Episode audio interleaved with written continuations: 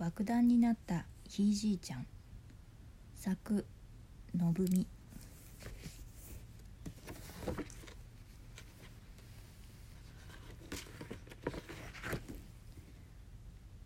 おばあちゃん僕のひいじいちゃんってどんな人？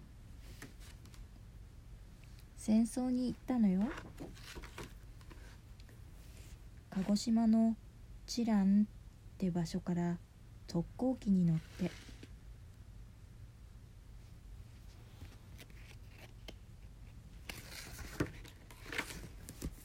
でもねその飛行機は飛び立つと帰れなくなるの。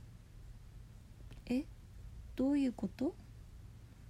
なんで帰れなくなるの？神風特別攻撃隊と言ってね。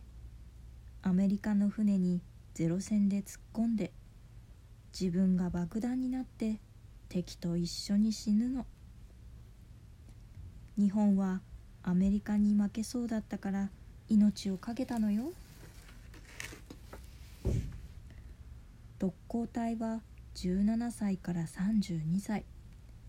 3948人が亡くなったわ。17歳って高校2年生くらいよ。え？何のために命を懸けたの？人によって違うけれど自分の大切な人や日本を守ろうと考えた人が多かったのよ。一緒っていう死ぬ前に書かれた手紙があるから少しだけ読んでみるわね。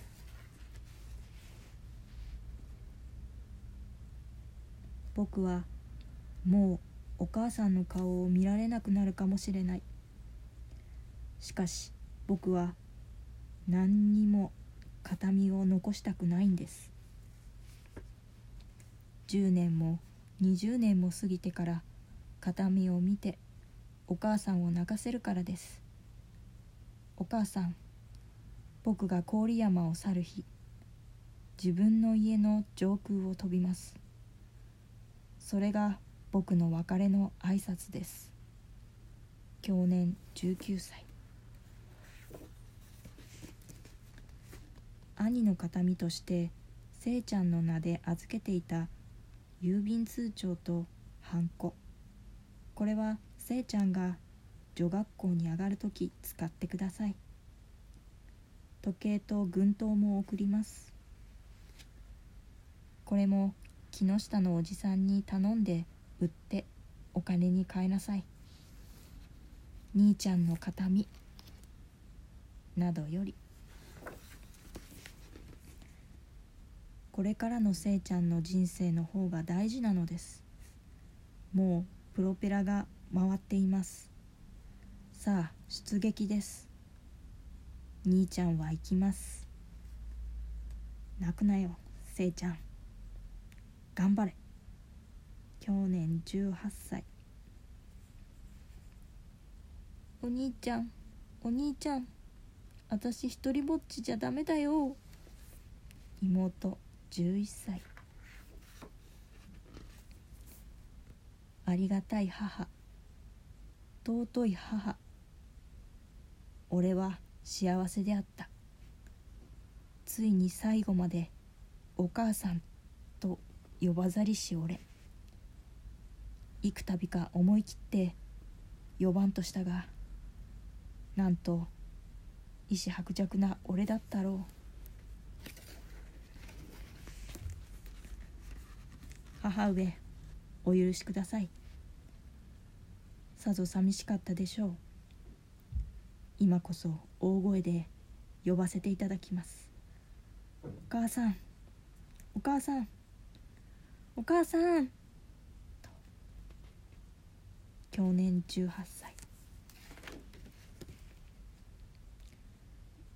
千恵子。会いたい。話したい。無償に。去年23歳。その時どこからかひいじいちゃんの声が聞こえたような気がしました。なぜこんな死に方をしなければならなかったのだろうと今の子たちは思うだろう。分かってなんかくださらないでしょう。特攻隊は泣き顔泣き言が見られないようにされていました。だから残っている写真は笑顔が多く遺書には感謝が多いのです。ただ国や家族を守ろう。自分の命を懸けてでもという気持ちは強くありました。私も笑って元気に行ってまいりますと遺書に書きました。でも死ぬのが怖くないわけがありません。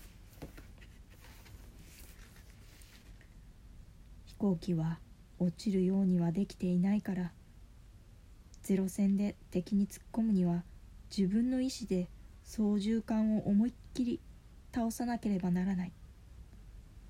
雨のように降る。アメリカの銃弾。笑ってなんかいられるわけがない。怖くてどうしようもなくて。帰りたくて。おお母ちゃん。と叫んでしまった。戦争の後特攻隊は無駄死にと言われました。僕が命を懸けたのは本当に無駄だったのか。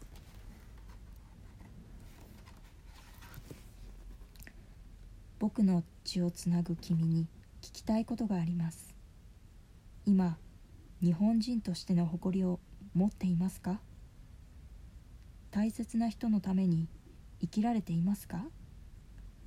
そして最後はああこれが一番聞きたかったな。僕らが命がけでつなごうとした未来は命を懸ける価値はありましたか？